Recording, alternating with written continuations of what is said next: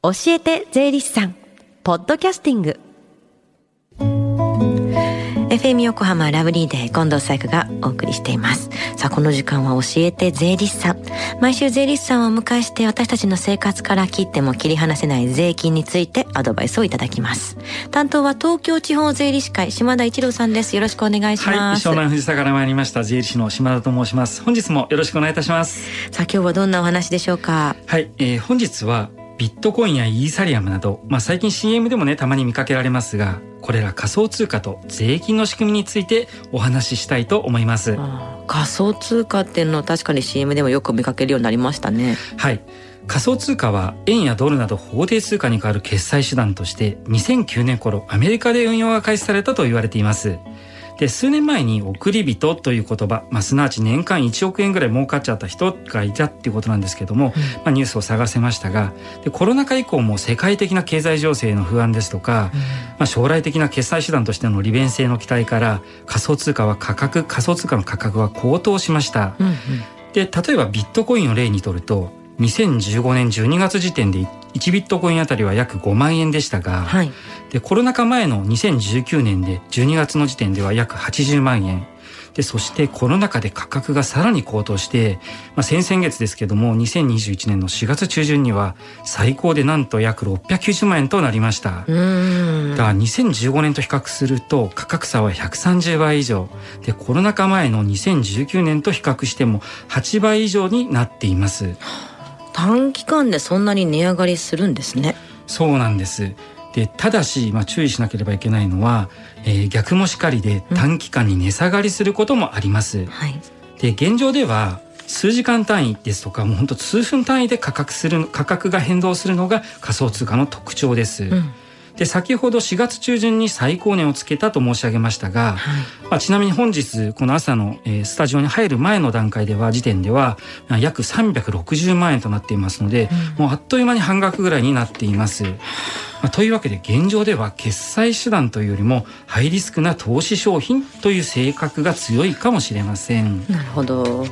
仮想通貨っていうのをじゃあ買いたい場合はどうしたらいいんですか？えそうですね。であのいくつか買う買い方あるんですけども、うん、まあ、日本では仮想通貨の取引交換所が令和3年5月末時点で約28箇所あります。うん、で取引交換後取引交換所の運営業者と契約してそこに口座を作って仮想通貨を購入するのがまあ一般的です、うん、仮想通貨を売却して大きな利益が出た方もいると思うんですけどもこの場合のじゃあ税金について教えてください。はいえ会社員など給与所得者が仮想通貨の売却によって得た利益は原則として雑所得に区分されされて、うん、他の所得と合算する総合課税となります。で売却金額から仮想通貨をごめんなさい売却金額から仮想通貨の取得価格をマイナスした所得金額、まあ、要するに儲けに対して税金が課されます。うんうんうん、仮想通貨をじゃあ何度も売買した場合はどうやって所得金額計算すればいいんですか？はい。2018年以降はの仮想通貨取引については、うん、国税庁から運営業者に対して年間取引報告書を発行するようお願いがされています。はいで、従って年間の所得金額はその報告書に基づいて計算すればよいことになっています。うん、で、ただし、この取り、えー、この発行は運営業者によってまちまちのようで、この年間取引報告書が発行されていないような取引業者の場合は、ウェブ上で取引履歴ページなどから CSV データをご自身でダウンロードして、ご自身で所得金額を計算する必要があります。あの投資をするっていう意味では株式投資にも似てるように感じるんですけど、どう違うんですか、ええ、あの上場株式の売却益は原則として分離課税の譲渡所得に区分されます。ちょっと難しい言葉ですけどね、うんうんうん、で証券会社の特定口座ですとなどで源泉徴収されている場合は確定申告をする必要がありません、うん。で逆に確定申告をすることで損失を3年間繰り越すことも可能です。うんで、これに対して仮想通貨は、まあ、先ほども申し上げましたが、総合課税の雑所得に区分されます。うんで、会社員などの給与所得者の場合、20万円超の利益が出た場合は、必ず確定申告をする必要があります。で、まあ、税率もこれ大きく違いますので、調べる必要があると思います。はい、で、そして、仮にこの仮想通貨は損失が出た場合でも、損失を繰り越すことはできません。で、さらにもう一つ、上場株式と異なる点として、仮想通貨は売却した時以外でも所得が生じる点に注意が必要です。え、売却以外で所得が生じるっていうのはどういうことですか？はい。えー、仮想通貨は取引交換所内で他の種類の仮想通貨と交換することができます。うん、で例えば、まあ、ビットコインで他の種類の例えばイーサリアムですとかネムとかね、うん、そういった仮想通貨とを購入するイメージです。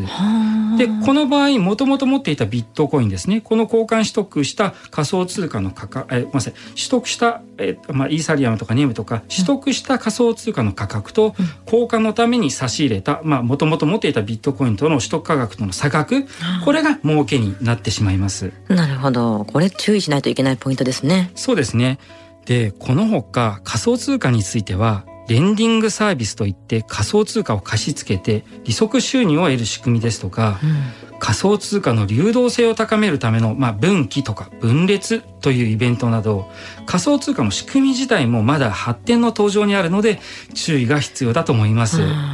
で今年ね、まあ、多額の利益が出た方っていらっしゃると思うんですよね。はい、でこの場合はねご自身で確定申告に不,、まあ、不安だなという方はなるべくお早めにお近くの税理士へご相談していただけるようお願いいたします。まだまだ変わることもたくさんあるということですね。そうですね。難しいですね。はい。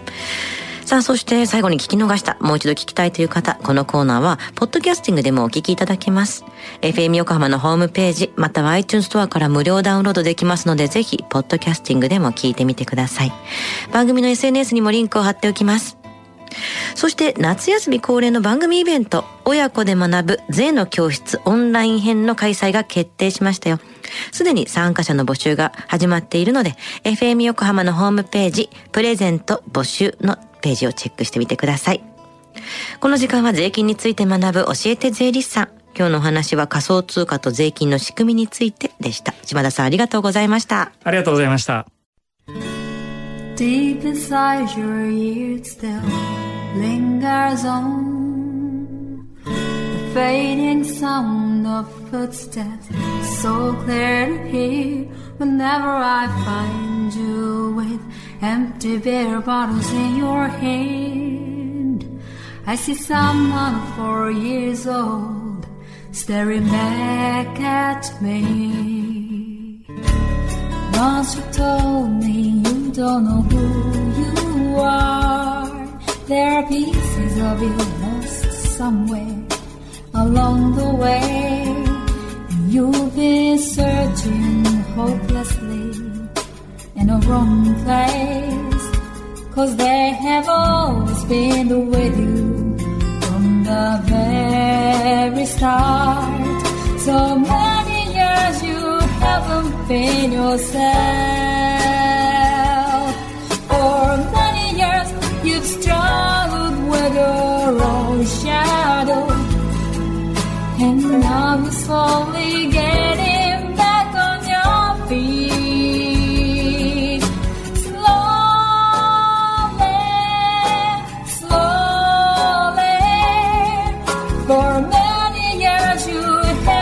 in yourself. So many years you've struggled with your own shadow,